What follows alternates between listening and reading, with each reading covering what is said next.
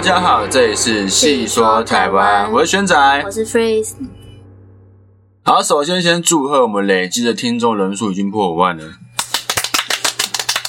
可喜可贺，可喜可贺，可喜可贺， 又达成了里程碑。上次呢是破一万的时候有特别讲出来，那这次破五万，那下次呢就是破十万，然后是二十万，开始以十来为进步了。那很感谢各位的支持，还有各个厂商的推广，那我们会再继续努力的。谢谢，谢新谢年快乐，新年对，新年快乐，新年快乐哦！各位听众跟各位厂商都新年快乐。好啦，过年要到了，红包拿来，这么突然 吗？过年要到，很棒来。那再过几天就是过年了嘛。那今年的过年呢，政府是放十天啊，从一月二十号到一月二十九号放很多天。 今年是算蛮多的，对，因为今年政府有特别把两天本来要上班的日子，嗯，把它放掉。哦，对，所以正常上班族是要补两天上班的日子。嗯，对，但这样也不错啦，就是让大家一次放久一点也不错，也可以去出个游什么的。对啊，今年的那个出国潮然爆后，掉，哦嗯没错，真的炸掉哎、那我今年也是会出国了。哎、你今年会吗？今年年底吧，应该不会卡在前面，因为知知道前面太多人出国了，哦，赏雪之类的，好，那今年是兔年，嗯，就这个新年过完之后会是会是兔年。那通常新年我们都会安太岁，所以呢，我们今天要讲的故事就是太岁的故事。说嗯，每次好像只知道要安太岁，但好像也不知道他是干嘛的。就不知道安太岁这个仪式到底是只知道是保平安，但不知道中间的过程是吧？就为什么要保平安？为什么是太岁？那为什么这个生肖要安这样？哦，对啊，嗯，好，那我们就来讲这些今先讲太岁的故事，那后面再提一下我们为什么要安太岁，还有哪些生肖。那其中也涉及到了非常多的生肖版本。嗯，对，像今年的话，大部分是说哦兔年嘛，一定要兔子一定要安。那有一些是说老鼠也要安，但有一些说老鼠可以不用，就是、哦对，就是会有这种不同的分派之说。那、啊谁决定？呃，不能说谁决定的。其实如果要安的话，一年会有六个生肖要安。如哦果你真的要很严格、很细致去的话，哦，对。但是有人觉得说太多了吧，就是嗯，就等于说你每年都要安太岁的感觉。嗯嗯，对，那真的是，哦安不完，对啊，这是真的吗？真的是有必要吗？这样，那所以一般就是我们的一般就是指大众的普罗家庭。嗯嗯，对，就是可能爸爸妈妈，或是大部分是只安兔年，就是本命年嘛。嗯，跟它的对冲年，大部分只按两个生肖而已。对，冲年时我们之后再介绍一下，好详细介绍不同太岁的形式。好的，太岁这个是大家对名字很熟，但是对于这尊神明，应该是感觉比较神秘的。嗯就就不像关公嘛，你知道他哦，就是《三国志》的关羽，嗯，对吧？就是他的来历大家都不知道。那有许多关于太岁的作品，像是台湾著名的小说《太岁》，就叫《太岁》哦，里面就是奇幻类型的小说，啊，你是说有一本小说叫《太岁》太岁就叫《太岁》，哦没错，同名作品很酷，哦，还不啊错他在讲太岁，呃，还算只是是拿名字它来用？对对，它里面是在讲太岁的故事，没错，哦，不是用他的名字，，那里面真的是讲太岁的故事，嗯嗯但就是奇幻的太岁，就不是真的哦。呃，懂，好，那太岁呢，其实是岁星相对的一颗虚星，是一颗虚拟的星。嗯刚刚说到的岁星就是指木星，嗯因为我们之前我们是用采用木星来纪年，因为木星大概十二年会走完一周天，嗯，也和传统的十二地支符合，所以会用木星来纪年。哦，那太岁呢，就是为了占卜学的需要而虚构出来的一颗星。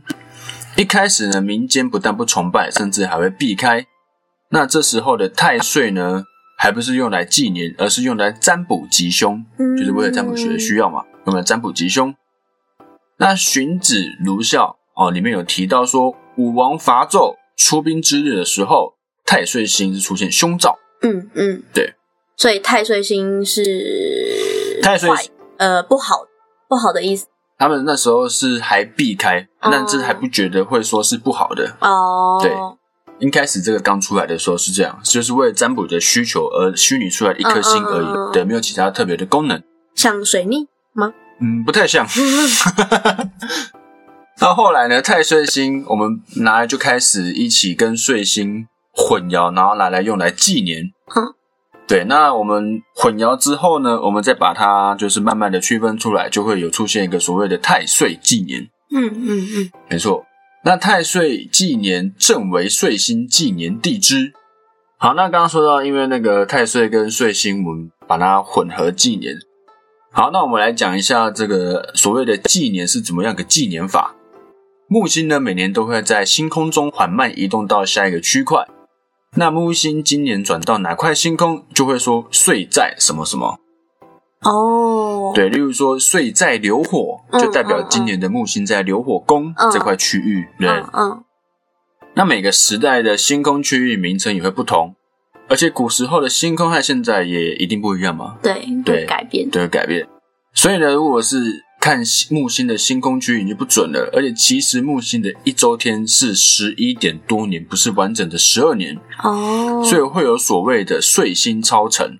哦，岁星超程就是说每八十四年。嗯，会刚好就是这些不完整的地方会刚好凑满一个十二年，所以说每八十四年就要重新记一次。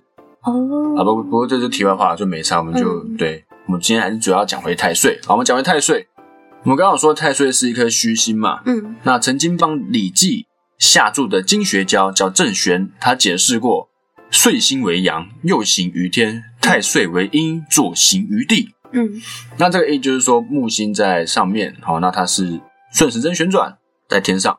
那太岁为阴，哦，左行于地就是指它逆时针，然后是在地。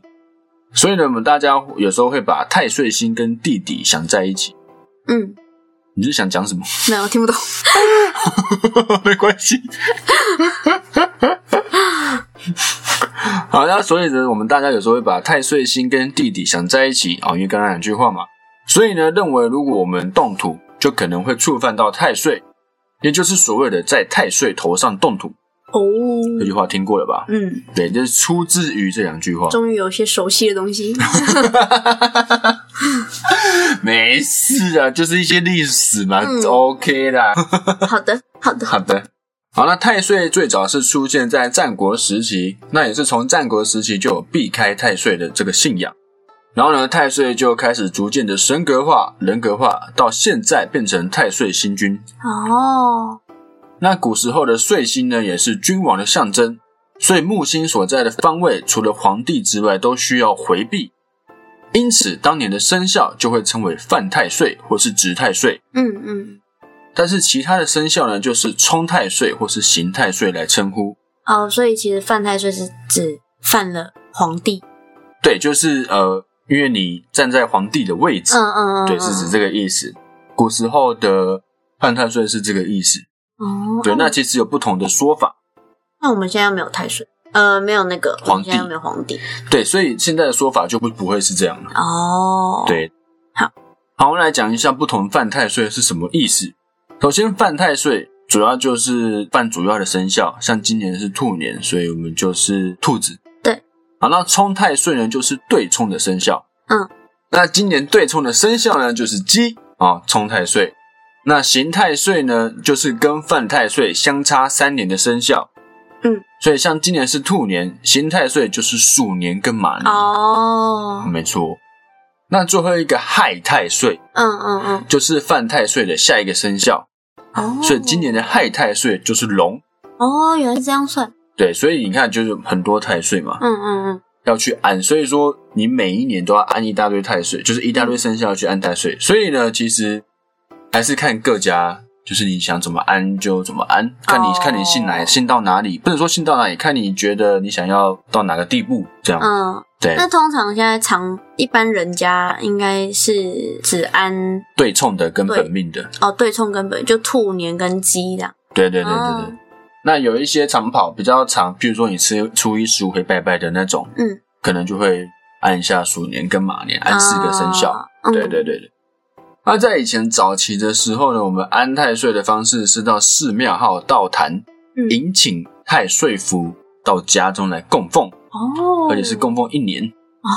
啊是什么一个福哦，对，它就是一个符，然后你把它供奉起来，然后呢，到我们农历十二月二十号送神日的时候，嗯我们就谢谢这个太岁这一年的保照佑。顾，嗯，哦对对对对，对，哦，很有仪式感的。现在都是花个六百块还是多 少，对啊，你们光明灯也是啊， 就是你去庙写名字什么就结束了，交完钱就没了。 对，就没了。以前的仪式感真的是比较比较有，嗯，而且也是一个算是可以让大家聚在一起的一个算是理由或是借口。哦哦，对对啊啦，现在求方便，所以大家就越来越不会在某个时间点聚在一起。嗯那安太岁的文化呢，在各地的起源也不一样。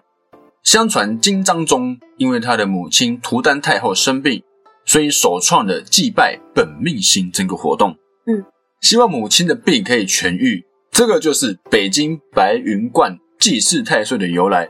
后来呢，就演变为安太岁。好，那这是这个地方。那在当时的江南，哦，没想到这个会发出声音，突然揪起了一下。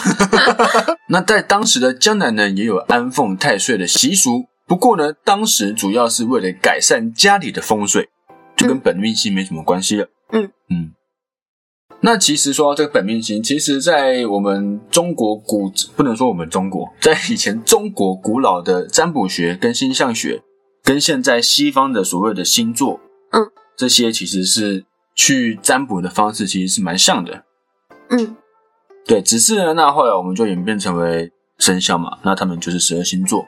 哦，然后一直到清代呢，中国官方在每年立春的时候，会在迎春里祭祀春神、春牛、盲神还有太岁。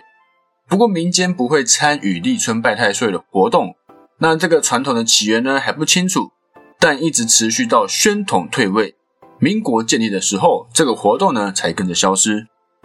好，那其实太岁呢原本不是凶神，而且呢是守护神。哦，在明代的《三明通会》，还有清代的《协记辩方书》里面有说到。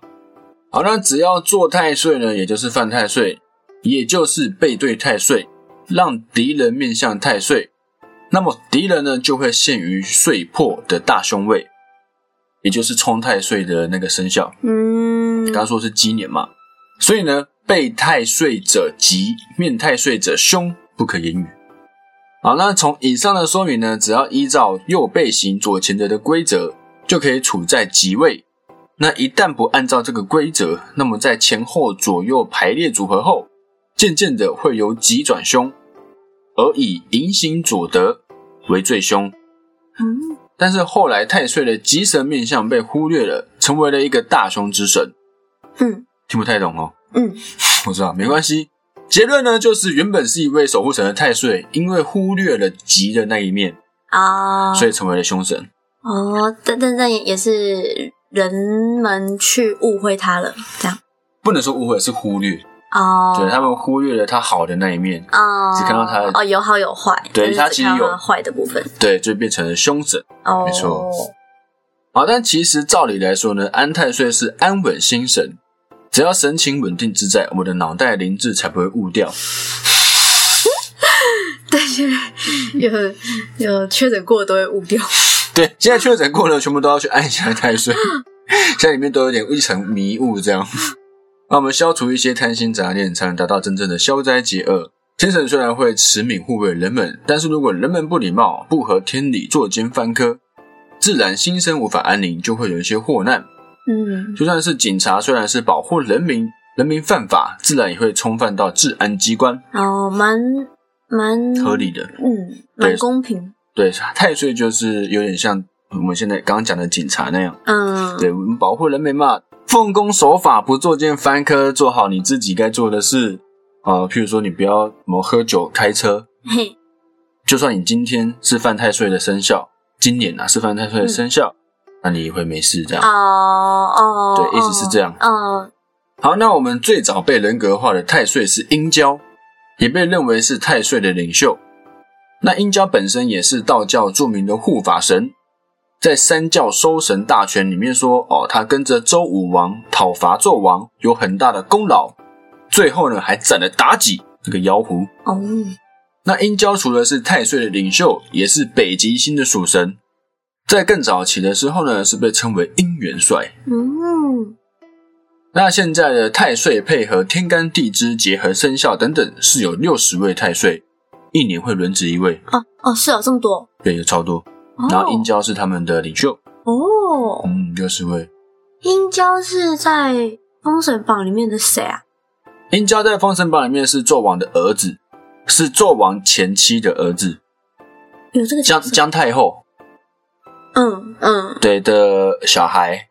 然后他被妲己所以，他是周武王的儿弟弟，儿子，呃，纣王纣王的纣儿王的子，儿子。对。然后后来是被妲己陷害赶出去之后，然后他就去学，被那个一一位真人，嗯忘记是广成子还是哪位，嗯好像是广成子，然后教了他法术之后呢，结果呢他又被迷惑，哦就他本来应该是要恨纣王的，嗯但他学完法术之后被迷惑，嗯就说他的弟弟已经被武王杀害，所以反而又去帮纣王去打武王，这样、哦，对，然后最后呢是死于牛犁田之下，琉璃田就是我们犁犁田的产，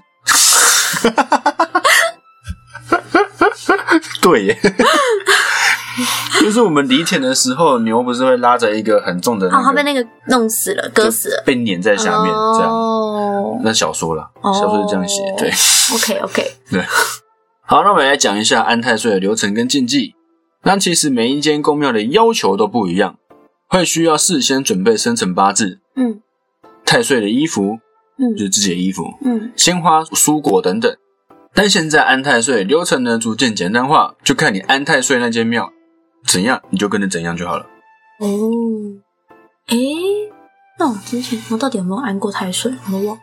你应该家人都帮你安的，对啦，应该是。对啊，可是哦，那应该就是没有准备衣服，因为也没有叫我提供过。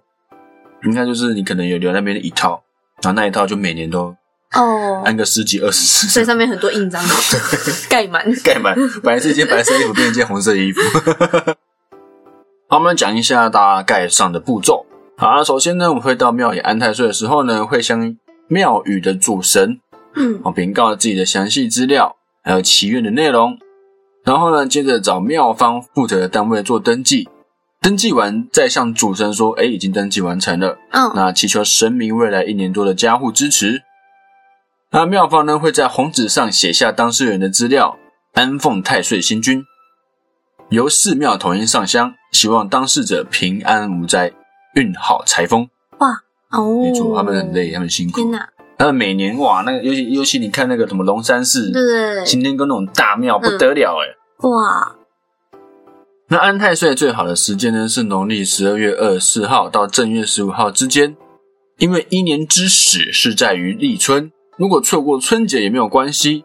我们在四节节气的立春、立夏、立秋、立冬都是很好的时机点。如果你在立冬才安太岁的话，也已经年尾了，差不多来不 及了， 也差不多这也样是衰一整年了。对，也随晚了。然后关于祭拜的时间呢，习俗上没有特别限制，可以依照自己方便的时间来祭拜太岁。所以呢，依照今年来说，我们会需要在一月十五号到二月五号之间完成安太岁会比较 好。哦，所以现在有听到的各位就可以还来得及去安太岁。没错，到二月五号之前都可以去安太岁。这样，好，那到了年末呢，也就是农历十二月后，或是十二月二十四日送神日当天，嗯，我们呢也刚刚有讲到，我们要记得谢谢太岁，感谢太岁星君一年来对自己的保佑。